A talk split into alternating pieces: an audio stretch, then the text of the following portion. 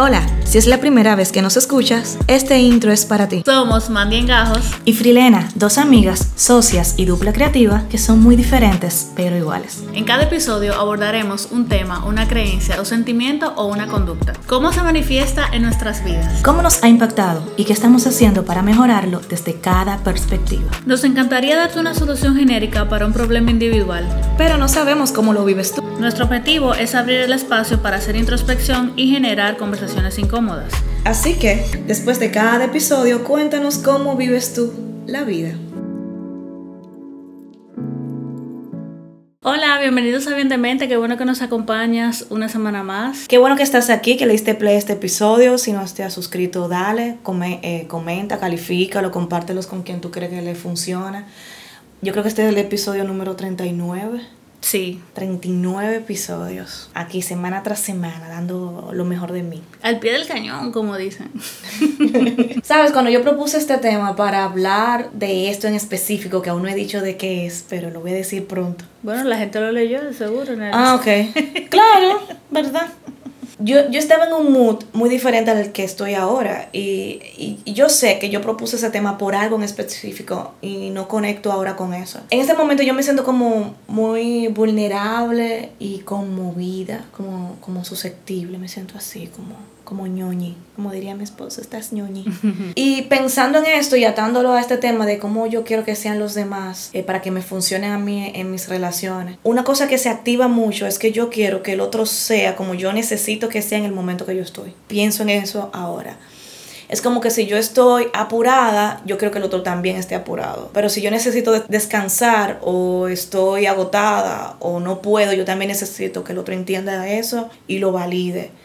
Pero si yo tengo mucha energía y quiero hacer muchas cosas, entonces yo también quiero que el otro quiera hacer muchas cosas. Y me pasa que yo quiero que el otro se adapte a, a, lo que yo estoy experimentando en ese momento. Y si el otro no se adapta a lo que yo estoy experimentando en ese momento, eso me puede crear un conflicto. Es como que, ah, pero... Es que yo tengo expectativa, siempre siempre yo tengo expectativa de cómo deben ser las cosas y cómo debe haber un comportamiento. Y cuando yo hablo del otro, hablo de mi círculo, la gente que me importa, la gente cercana, la gente que yo me relaciono, mi día a día. Porque en masa, en general, yo no estoy esperando que el otro tenga un comportamiento X. Yo no espero que el otro sea de ninguna forma. Esto me pasa solamente con las personas que yo tengo una relación directa, de que yo estoy esperando puntualmente que haya un comportamiento que me beneficie a mí en todo tiempo y escuchándome pienso que ese pensamiento alimenta eh, un mecanismo de defensa que utilicé durante muchísimos años, que es esto de el egocentrismo y que todo gira en torno a mí, que yo soy el centro del universo y que si tú me amas debes siempre procurar mi bienestar y siempre debes seguirme y siempre debes estar como de mi lado porque eso es el amor. Coño, es como que para mí el amor se manifiesta en siempre sí en te sigo, en te, en te caigo, te respaldo. Para mí eso es amor, un respaldo, siempre. Es como que yo entiendo que no hay cabida al que no estés, al que no seas como yo necesito que seas. Me hace mucho sentido lo que dices y me cambia la perspectiva de algo que yo pensaba sobre mí. Y es que muchas veces cuando yo he estado en entornos que alguien está en tristeza o está pasando por una situación, eh, yo entendía que yo absorbía el sentimiento simplemente por el hecho de que el otro se sentía de esa manera. Pero ahora escuchando lo que tú dices, es como que, mierda, qué difícil es estar en un ambiente, o vamos a poner un ejemplo de nosotros dos, que tú estés triste por algo y que yo esté en mi pic allá arriba de energía y súper contenta y súper feliz, entonces eso trae una contradicción. Entonces, ahora pensando, era como que yo entendía que yo, que estaba mal que yo me sintiera o que tuviera ligeras notas de ese sentimiento que el otro estaba experimentando. Pero ahora que te escucho, como que miela es lo que se necesita en este momento. Y es como que eso deconstruye lo que yo entendía que me pasaba. Yo pienso que no es que yo dejo de sentir me como me siento, sino cómo yo puedo acompañar al otro, eh, o sea, está, o dándole al otro lo que necesita, ¿verdad? En ese momento, desde el amor que siento por esa persona, sin asumir esa tristeza como mi tristeza. Es como que, mira que yo llego a tu casa y tú estás lavando, y yo decido ayudarte un poco, pero eso no significa que yo voy a lavar todo ah, tu ropa y que yo voy, que yo me voy a sentar. Yo puedo, exacto, yo puedo ayudarte un poco, pero entonces yo no voy a asumir todo eso. Sí, sí. Pero en mi caso, ok, eso es súper necesario, es dentro de una relación sana, como que cada una esté dispuesta a acompañar al otro, a darle ese soporte, a estar ahí, a ver cómo yo puedo equilibrar mi estado para que sea compatible con el, con el tuyo. Y eso está súper bien y funciona muy bien. Pero yo tengo ocasiones en donde si el otro no se está comportando como yo espero que debe comportarse, entonces yo me resiento, porque yo tengo una expectativa que debe ser cumplida. Y si el otro no es como yo quiero que sea, entonces a mí no me sirve y yo puedo rápidamente olvidar todo lo que tengo dentro de la relación porque en ese momento tú no eres como yo quiero que tú seas. Y eso de que yo quiero que tú seas de una forma puntual va desde que yo quiero que te guste algo o como que no te guste o que tú tengas una reacción. O el pensamiento. O el pensamiento. General. O hasta una actitud o hasta un gesto facial. Yo estoy esperando que sea de una forma porque si no es de esa forma me pone a bregar a mí. Sí, vivo la incomodidad. Yo vivo la incomodidad de que tú no estás haciendo, ni siendo, ni pensando como pienso, como quiero yo que tú lo hagas.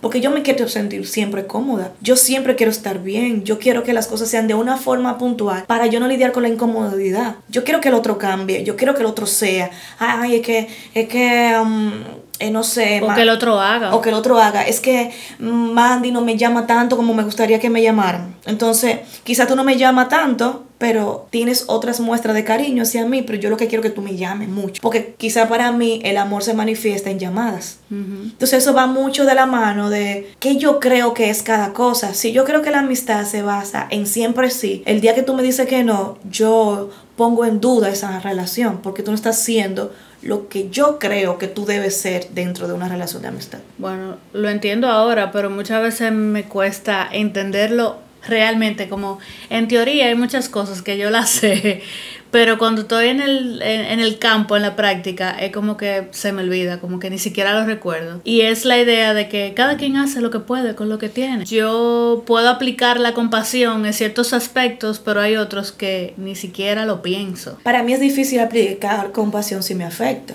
O sea, es algo que yo tengo que hacer consciente. O sea, es porque es muy fácil lo que tú dices, de cada quien hace lo que puede con lo que tiene, siempre y cuando no sea conmigo. Claro, porque yo lo puedo decir, decírtelo a ti, eh, tú bregando en una situación, ay, sí, cada quien hace lo que puede con lo que tiene, ajá, pero cuando soy yo que lo estoy viviendo, yo no recuerdo que cada quien hace lo que puede con lo que tiene, como que todo el mundo tiene que hacer lo que tiene que hacer. No, yo, y yo necesito. Lo que yo quiero que tú hagas por mí. Yo necesito que por mí tú del 100.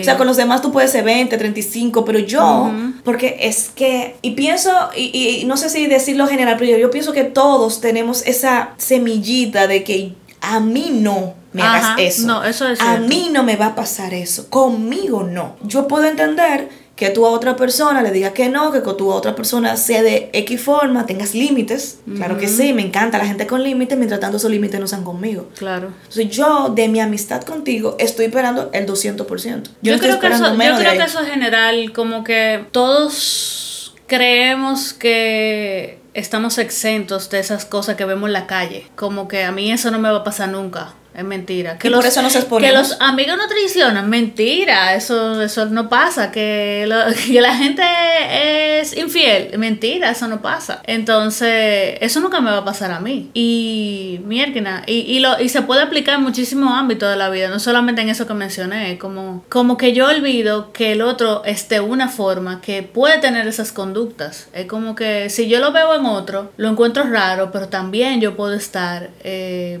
expuesto a eso. Y me la duele mucho cuando yo me doy cuenta que estoy expuesta a algo que yo lo encuentro raro en otro.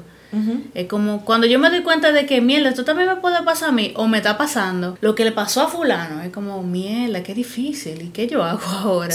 A mí me cuesta conectar con la compasión muchas veces con otros. También conmigo me cuesta conectar con la compasión. Y es porque yo entiendo que hay que hacer lo que hay que hacer. Y hay que accionar, y hay que meter mano pero muchas veces esa he sido yo, la que yo no sé lo que hay que hacer, no tengo idea para dónde coger. Muchas veces tengo la respuesta. Lo que pasa es que yo entiendo que es algo extraordinario. Entonces cuando yo lo aplico a que el otro haga, es como que yo le doy duro al otro porque yo entiendo que debiste tú debes saberlo, debiste haberlo hecho. Tú debes de saberlo, no, no es necesario que yo te lo explique porque tú debes de saberlo. Por eso digo que me cuesta conectar mucho con la compasión porque es algo que yo misma no todavía no tengo como esa habilidad de aplicarlo a mí. Entonces, si no lo aplico a mí, mucho me lo voy a aplicar a otra gente. ¿Tú sientes que eres rígida? Sí, muchas veces yo me doy duro. Como que me cuesta el entender de que, mira, esto era la herramienta que yo tenía en ese momento para salir a camino y, y, bien me fue. Ese, bien me fue con la, con la herramienta que tenía. Entonces, es injusto yo cuestionar a mi yo del pasado con las herramientas que yo tengo hoy. Y lo digo ahora, pero en verdad cuando estoy en la situación es como que ni siquiera yo lo puedo ver, como que yo lo doy. Yo debí de hacer tal cosa. Es como... O el otro debió hacer. Ajá. El otro debió hacer. Y yo debí. Y todos debimos. Y todos debéis. Yo puedo entender por qué pasa eso. Mira, químicamente yo no estoy estable. En ese momento de situación, de dolor, de frustración, de lo que sea que yo esté viviendo, yo no estoy estable. Entonces, mi sistema nervioso se dispara y quiere que yo prevalezca frente a esa situación. ¿Y qué me va a arrojar? La solución de ese problema. Yo debía haber hecho, esto debió haber pasado, fulano debía hacer esta cosa, esto fue, esto, aquello. Porque en ese momento, o yo tengo un pico de cortisol, o yo estoy en X cosa, o estoy en adrenalina, y obviamente yo no puedo razonar. Podemos iniciar diciendo que la compasión empieza ahí, entendiendo que si yo no estoy regulada, no puedo tomar decisiones sanas. Y obviamente que voy a hacer cosas desde la lógica, porque yo voy a querer racionalizar eso. Claro, y también pensando en evitar sentir lo que estoy sintiendo. Claro. Entonces, al yo evitar sentir lo que estoy sintiendo, yo estoy buscando cualquier cosa para salir de ahí. Ajá. Y no ni siquiera sentirlo, ni siquiera pensar. O sea, es como el racionalizar ese sentimiento me lleva a dejar de sentir y a dedicarme a pensar en eso y buscarle el por qué y el para qué y, y por qué a mí. Y que debió, y que si yo hubiese, y que no sé. Exacto, entonces eso me saca de la incomodidad que estoy sintiendo. Por eso quizá que me que, que yo empiezo al revés. Empiezo por racionalizar un sentimiento en vez de sentirlo. Es que sentir no es fácil. No, es incomodísimo. Es doloroso. Y sobre todo porque yo tengo esa idea de que va a ser perpetuo ese sentimiento del momento. Sí. Eso me lleva al que cuando el otro no es como yo quiero que sea, yo conecto con esa incomodidad de no ganar, de no tener lo que yo quiero, de sentirme incómoda porque estoy recibiendo algo que creo que no merezco, eh, porque cómo es posible que esta persona actúe de esta manera, o me pone en vergüenza, porque me pasa que yo creo que los demás son una extensión mía. Que si yo ando contigo y tú haces un comentario rando fuera de lugar, van a decir, la amiga de fulana. ¿Cómo ella hace coro con ¿Cómo tú dices que esa es tu mejor amiga y esa jeva no sabe cuál es la capital de Noruega? ¿Entiendes? Entonces como que yo me fusiono con los demás y entiendo que si la otra persona es de una manera, me avergüenza a mí. Y yo, yo no quiero vivir esa vergüenza. Por eso yo quiero que tú seas perfecta, que tú sepas de todos los temas, que tú te hables bien, que tú no hagas comentarios fuera de lugar. Que piense como tú. Que piense como yo, porque yo sí pienso correcto. Y que tengo lo, tenga los mismos ideales políticos. religiosos y de todo, tipo. tipo. Entonces, me, lo veo reflejado, esta situación yo lo veo, o lo veía más reflejado al inicio de mi relación con mi esposo, de que él y yo tenemos compatibilidad como 10, o sea, de 10 de 100 en algunos, en los gustos y en los intereses. O sea, yo siempre lo digo, nosotros gusto el café y el licey. Fuera de ahí, sus gustos y los míos están divorciados. Y yo llegué a sentir vergüenza cuando o él no sabía de un tema que yo entendía que era cultura general y todo el mundo debía saber, ¿verdad? O que él hablaba abiertamente, daba su opinión abiertamente de algo que no le interesaba, pero que a mí me interesaba mucho. Y que a mi círculo también le interesaba. Pero eso también te daba duro en el ego. Claro, porque él no estaba representándome. ¿Y qué es representar? O sea, hay una idea general que tiene la gente que si somos pareja tenemos que pensar, tenemos que hacer una función. Entonces pensar igualito, tener los mismos ideales. Y muchas veces pasa que no tenemos los mismos ideales iniciando la relación, pero después como que al final yo termino siendo como tú y viceversa. tú.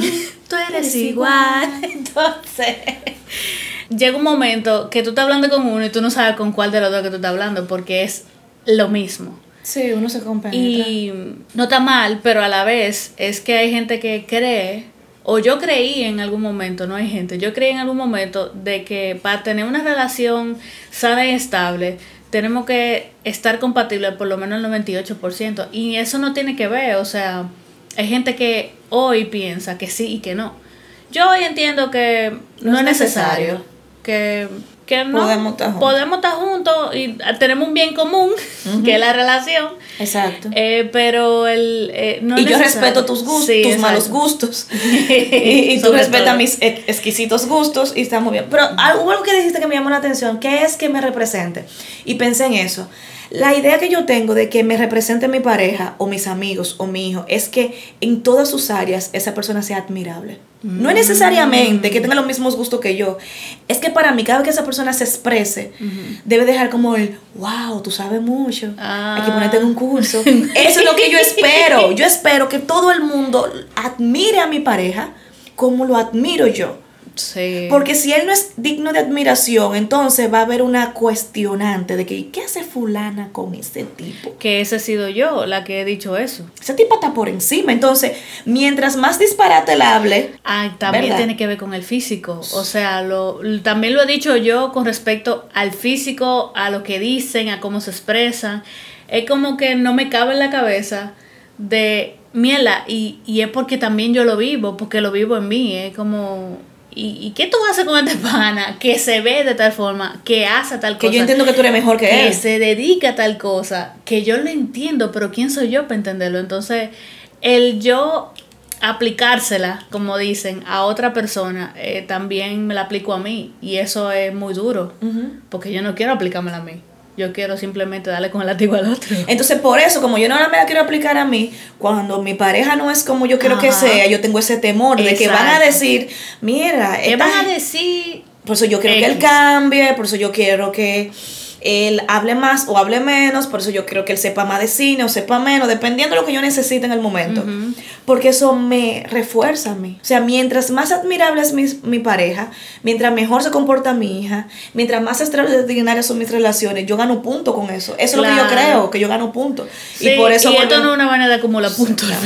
No, no, es que yo creo que todo el mundo esté de acuerdo. No, pero ese tipo, ese tipo es una eminencia. No, y, Eso y es lo que te- yo quiero. y vamos a llevarlo al asunto de los niños. los niños. Son los que más pagan. Sí, los niños son niños y ellos están aprendiendo. Y hay cosas que, bueno, muchas veces se puede, se le puede cortar la sala a los niños con un simple comentario. eh, o con conductas. Entonces, yo lo que experimento ahora en este momento, en este episodio, que no tengo hijos, entonces, yo lo que experimento es que cuando yo no tengo hijos, yo puedo ser muy castigadora y puedo tener comentarios fuera de contexto, fuera de lugar, súper desagradable, con unos niños que están, que Siendo yo le llevo 150 años. Y que yo tengo que, para yo poder comportarme bien, tengo que beber medicamentos y ir a terapia. Y yo quiero que un niño de por tres ello. años, Paga porque me escuchen. exacto, pagar para que me escuche, para que me ayude y me digan qué hacer. Y yo creo que un niño de tres años se comporte. y haga todo lo que yo haría como adulto, que ni siquiera lo hago. Ajá. Entonces es injusto y, y los niños lo pagan eso muchísimo. Es como que, lo, que, que como adultos se cree, o yo creo, que deben comportarse, deben ser educados y deben y yo entiendo que Hay, unas, hay uno- un Sí, reglamento, hay un sabes. Hay cosas, Hay el cosas niño, que sí. que básicas. El niño por lo menos debe decir gracias, después uno le da algo mínimo, tú sabes, claro que sí. Pero hay otras que son como que vienen con los niños. Es como. Los niños hacen bulla, hablan yo duro, creo se ensucian, Exacto. claro. Como que no, no te ensucias porque entonces. Qué mala madre esa que, que ese niño se ensucia. Y es como, ¿qué? ¿Qué tiene que ver una vaina con la otra? Pero el separar y entender de que así mismo me comporto yo conmigo me ha llevado a aplicar esa un poquito como de entendimiento y de compasión a veces a lo que está pasando. Yo creo que el yo no estar sintiendo, lo que me hace a mí ser tan tosca o dura con los demás es que yo no estoy sintiendo lo que estoy diciendo. Yo no estoy ahí. No es mi hijo, no es mi situación, no soy yo. Por eso yo soy tan pronta a hacer juicios. Y algo que te quería comentar con relación a los niños, de que yo, para mí los hijos son los que más pagan el yo quiero que tú seas como yo quiero para yo estar bien. Ajá. Yo quiero que mi hija se comporte de una manera brillante para yo no lidiar con comentarios como la hija de fulana, mire esa niña, o mi... o- hay gente que, por ima- imaginemos, yo he sido delgada toda mi vida, imaginemos que mi hija no hubiese sido delgada, sino que hubiese tenido otro, un físico más grande. La iban a comparar conmigo. Sí. Entonces yo iba, Y la gente lo hace. yo iba a querer someterla, ¿verdad? A dieta, qué sé yo qué, para que ella se viera de una manera, para que para yo no lidiar con él, tú no eres como tu mamá, tu mamá ha sido delgada, yo como yo no quiero lidiar con eso, entonces yo quiero que ella sea flaca para yo no lidiar con eso. Entonces, sin saberlo, sin o sea, saberlo, inconsciente. claro, es inconsciente, es inconsciente. Yo no estoy diciendo como que conscientemente Ajá. hay madres psicópatas, todos lo sabemos, sabemos que sí. Pero es como que yo muchas veces no quiero lidiar con la crítica, con el cuestionamiento de algo y por eso yo obligo a los demás a que se comporten de una forma, sobre todo a quien, en quien yo puedo ejercer derecho, porque hay gente que yo no puedo hacer nada por ella. Ujú. O sea, Por yo no- más que tú quieras ejercer derecho, no pero mi caso te van a hacer. Exacto. Entonces yo quiero que ella sea súper talentosa en el colegio. Esa no, es- ese no es mi caso, estoy dando ejemplos. ¿eh? Eh, yo quiero que ella sea súper talentosa porque yo fui súper talentosa. Yo quiero que ella sea la mejor porque eso me da pompo a mí. Pero tu hija es excelente, sé yo qué. Hace unos días ella participó en una competencia y ganó el tercer lugar. Ujú. Y hubo en específico que me comentó que como yo me sentía con que ella ganara el tercer lugar. Y yo, oh, y era yo que estaba nadando ahí adentro en esa agua a las 8 de la mañana. Esa agua congelada. Está haciendo un mínimo de frío aquí. Pero aunque esté haciendo un mínimo de frío, el agua siempre coge Sí. frío de una vez, ¿verdad? Esa agua siempre está fría de la piscina, Sí. yo no entiendo. Bueno, el punto es como que, que si yo no esperaba que ella ganara el primer lugar, yo no esperaba nada. Ah, pero eso puede ser catalogado como una madre medio, Sí. no sé yo, es que yo no esperaba nada de ella. Lo que sé que ella hiciera estaba bien. Con el simple hecho de estar ahí en ese concurso. Ella se lo disfrutó. En, ese concurso no, en esa, competencia. Ella se lo disfrutó. Entonces muchas veces yo le exijo a los demás un comportamiento digno para yo recibir el, eh, el reconocimiento. Ajá. Porque como yo te tengo anexada a mí, tú Sí, sabes. y también muchas veces hay padres que viven a través de los hijos. Sí, que quieren lograr cosas que no A pueden través, lograr. es como, todavía no es mi caso, no sé si me pase, pero bueno. No sabemos qué tipo de madre somos. Yo no- todavía no lo sé, todavía estoy identificando. Tiene 13 años identificando. Identificando. Yo a veces psicopateo la carajita, a veces la ignoro. Tengo...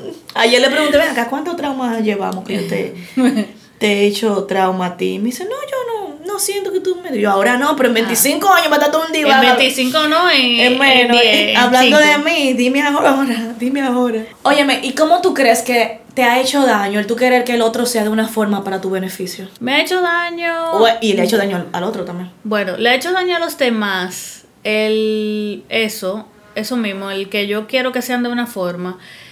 Y es primero que la, la primera el primer pensamiento que yo te doy es que yo no, no me gusta como tú eres. Que tú Tienes un defecto y que tú tienes que cambiarlo para, Para estar en mi vida. Mm. Eso es uno.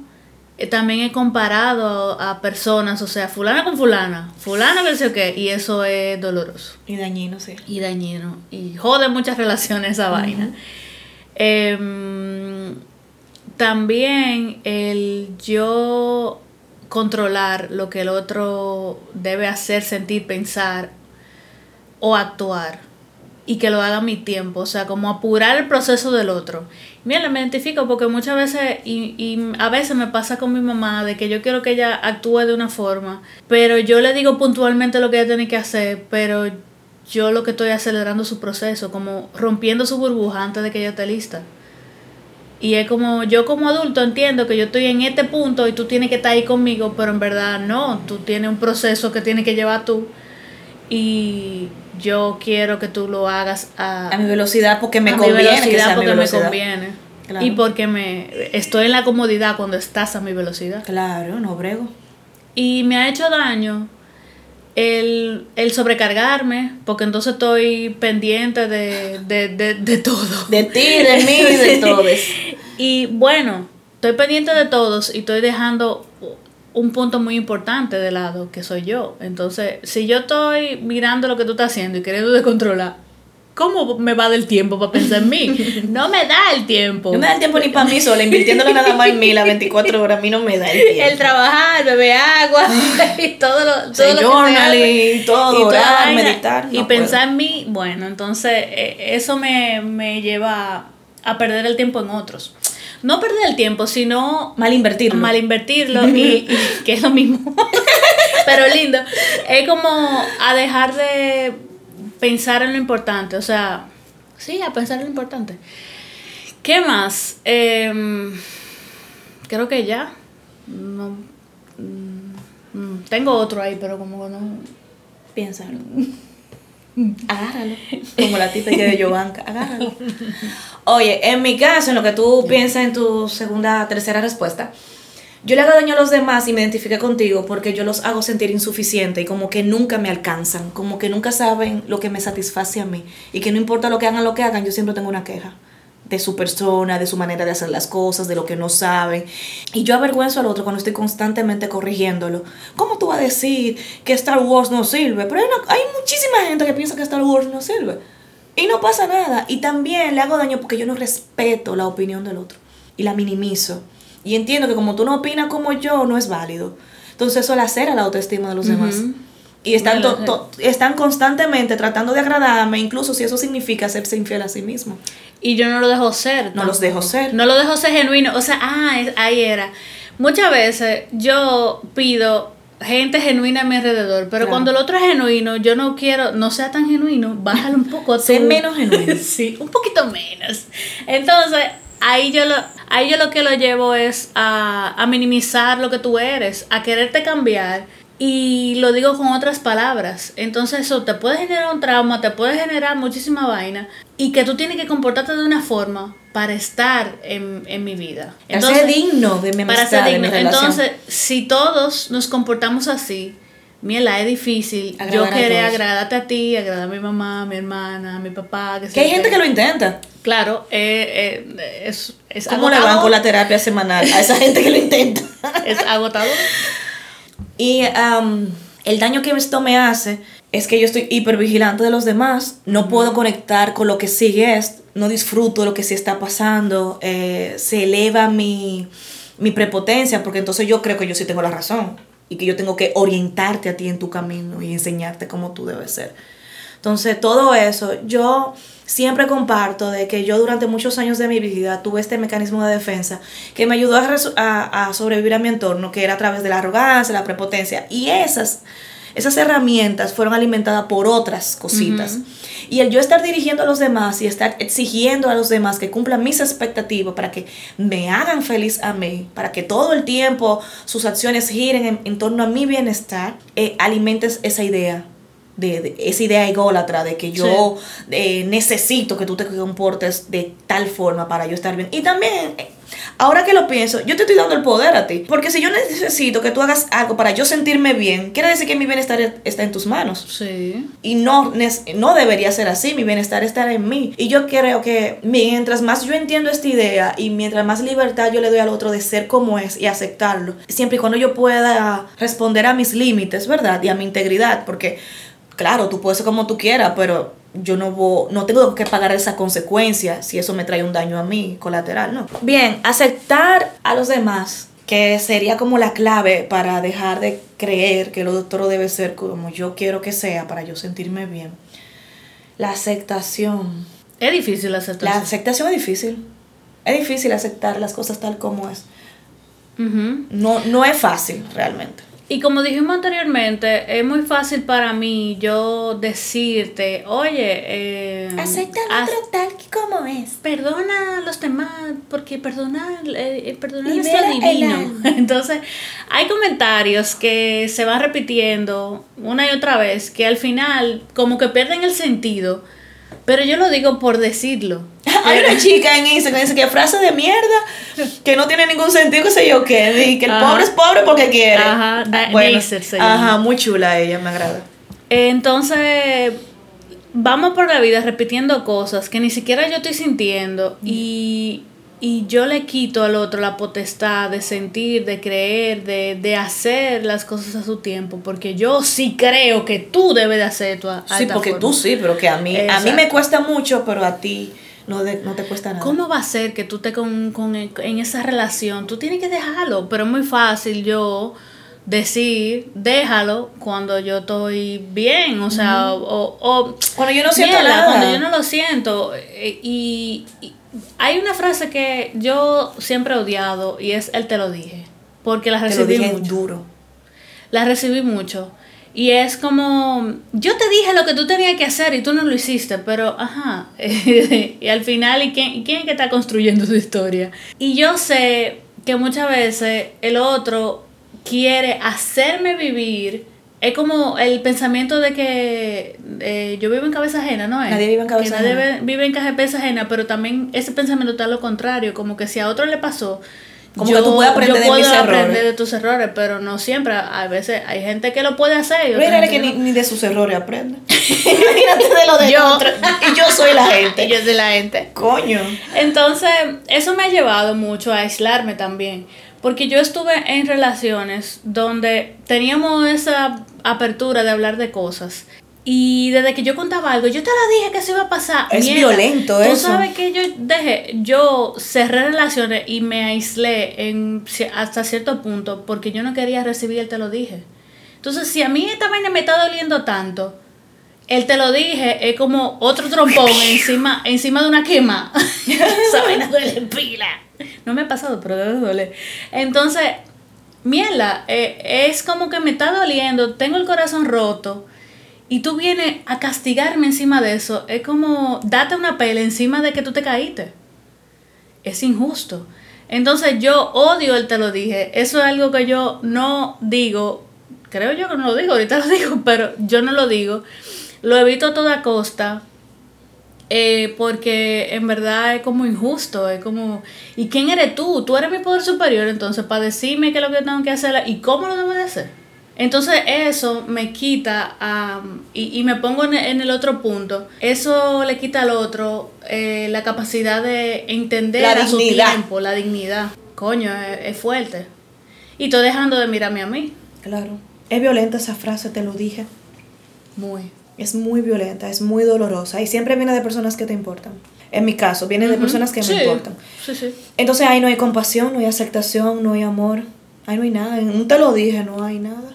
Mira, y, y es muy fácil yo decir, ay, a mí me tocó, me tomó salir de esta relación dos meses, pero al que le tomó un año, un año y medio, diez años, también le cuesta salir. O sea, no es que el otro está ahí porque quiere, coño que le cuesta. Entonces, el yo llevarlo hasta mi punto, el yo verlo desde mi perspectiva y yo decir, mira, a mí me costó mucho hacer tal cosa. Entonces, el tiempo es relativo ahí en, en- Claro. en- en esta situación, porque lo vemos en años o lo vemos en meses. Y ya sé mucho. Y, eso. y hace mucho, porque tú estás sufriendo por eso, pero coño, me duele, me sigue doliendo. Sí. Y está ahí. Entonces, no es a lo que voy, como que el pensamiento no es de que voy a hacer, a convertir esto en, En algo bueno, en una experiencia. Qué lindo. De crecimiento. Qué bello. ¿Quiere que Qué llore o qué? Entonces, no es me da mucha gracia cuando yo escucho a la gente hablando así. No, De verdad, es como que, wow, ¿cómo lo hacen? ¿Cómo ustedes pueden? Porque Enséñame. Yo te voy a decir algo. Yo nunca he salido de ninguna relación rápido. No. Nunca. A mí hubo una relación que me tomó 10 años. 10 años. Y hubo otra que me tomó 2 años. Y yo tuve una relación de 3 meses. 3 meses duró. Si ustedes supieran que yo estoy diciendo 3 meses Con poniendo cuatro. con 4 dedos, ya pueden saber porque yo no le exijo mucho a mí. Y ya pueden, ya pueden saber por qué no hacemos video. ¡Tres meses! Ay, Dios mío, no sé ni suma. ok. Pero me sé el rap de Laura Pausini. Ujú. Si existe Dios puede acordarse de mí, aunque sea. Eso sí me lo sé.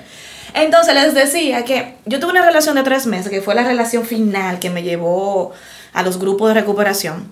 Y yo duré un año para superar, pa- para entender que eso deb- debió de haber terminado. Y esa relación O duró no tres debió de haber empezado. No debió haber empezado. Me hubiese encantado que no empezara. Pero bueno. Pero bueno, ahí está la Pero bueno, gracias, yo no quiero mi experiencia.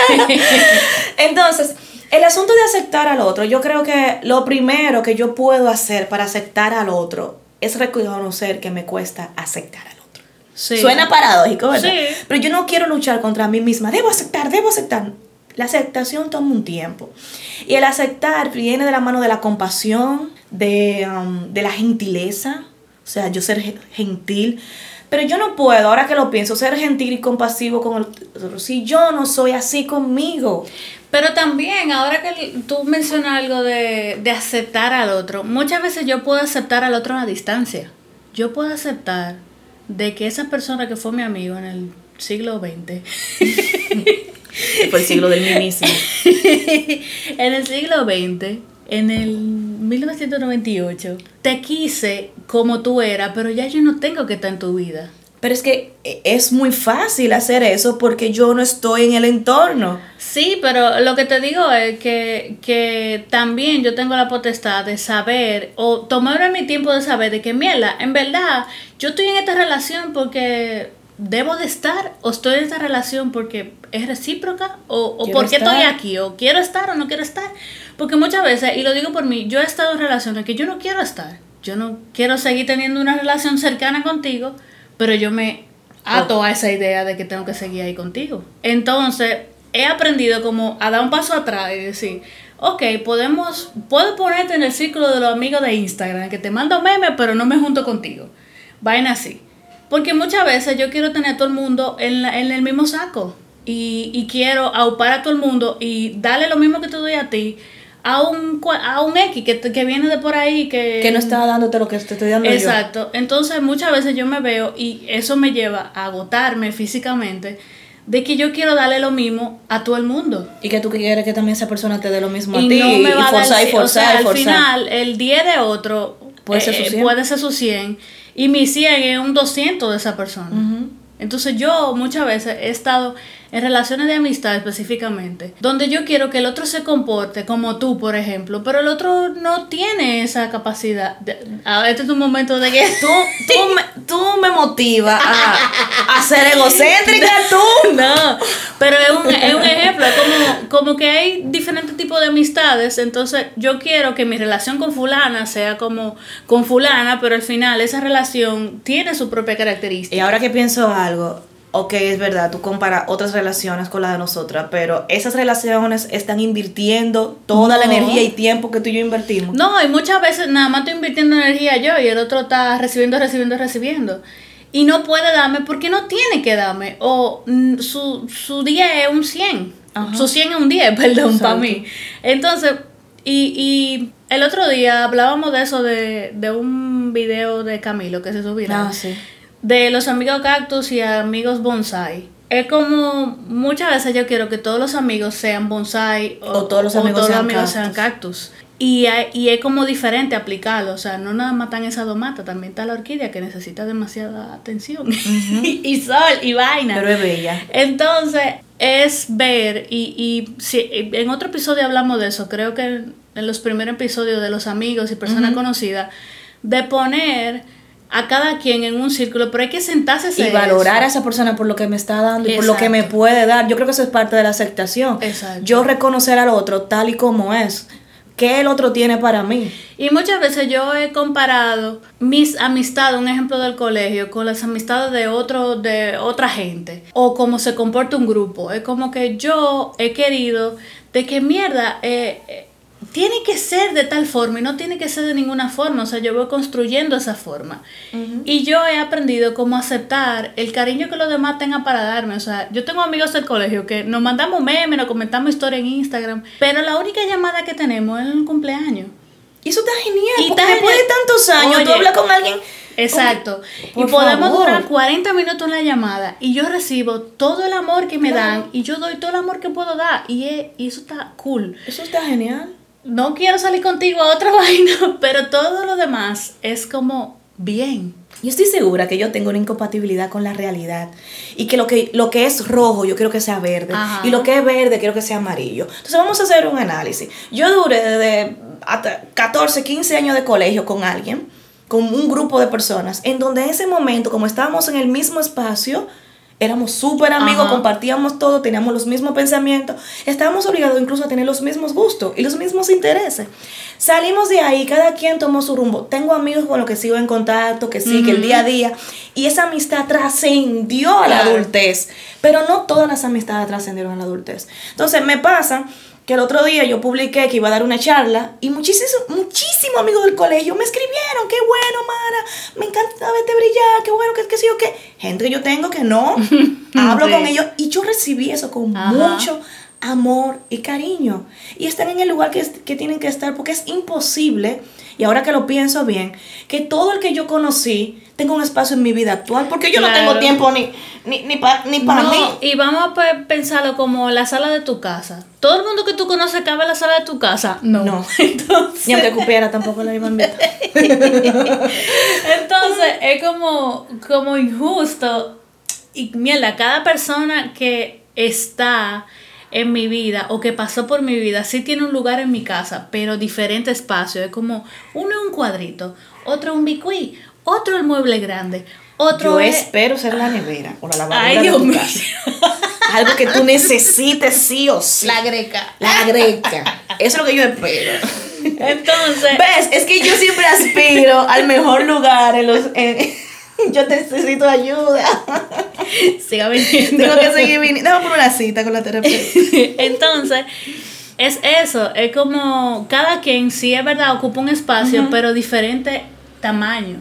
Porque la casa es demasiado espacio y demasiada cosa. Y respetar, o sea, yo de verdad quiero aprender cada día más a respetar la esencia del otro, lo que el otro Sí. es, sin yo estar encima de esa persona, corrigiendo a esa persona. Yo no quiero seguir corrigiendo a nadie, yo no quiero seguir exigiéndole al otro que sea de una forma para que me beneficie a mí, para yo poder darme, porque, ¿y yo? ¿Yo soy como el otro quiere que yo sea? Yo soy la persona que el otro necesita que yo o sea. yo me comporto como... Yo me comporto, yo soy digna de admiración para embellecer la relación con la otra gente. Ajá. Yo soy esa persona que, que le da calidad. Yo sé que sí, que en un 90% Ay, sí. Dios mío. Pero yo lo sé, Mandy. Ah, bueno, tú me vas a quitar mi percepción de mí. Lo siento mucho, yo la he trabajado mucho. Entonces, yo sé que yo soy eh, un ente de valor dentro de las relaciones, pero no siempre yo actúo como el otro espera que yo actúe. Yo tengo comportamiento Sí. destructivo. Yo sé decir cosas que tengo que decir, mierda, me pasé, déjame darle para atrás, Ajá. recoge la lengua. Yo tengo momentos que no quiero estar disponible para nadie y a veces el otro me necesita que yo esté ahí. Entonces yo también tengo comportamientos que dañan al otro. Y eso es lo que me tiene que conectar a mí con la aceptación. Como a mí me aceptan, yo debo aceptar también a los demás. Sí. O por lo menos intentarlo. Tú sabes que yo estaba viendo algo en mí y es que muchas veces yo me transformé para encajar. Me identificas. Entonces, ahora mismo a mí no me interesa encajar.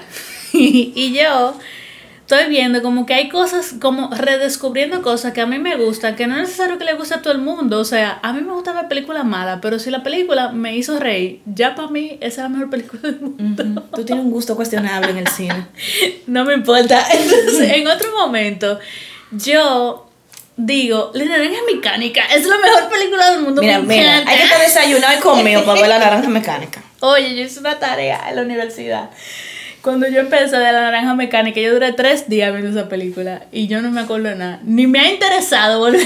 Es un buen. Sí. Es una buena producción, una todo lo que tú quieras, pero no, eh, no, no hay chulo. No es que la mejor película del mundo. Y que, wow, sí, sueño con volver a ver la naranja mecánica. Que dura como tres Como horas. siete años dura esa película. Entonces, bueno, el asunto es que yo no tengo, yo me he dedicado a poder entender esas pequeñas cosas que yo fui cortando para encajar. Entonces estoy reconectando con, mierda, en verdad, me gusta la película mala, no tengo mo- Pero que es una problema. película mala, bajo presupuesto, No, guion cuestionable. un guion raro. Yo vi una película ayer que tenía un guion, pero me dio mucha risa porque en verdad era una comedia. Y era Ok. Rebel Wilson, en verdad, ella siempre da risa.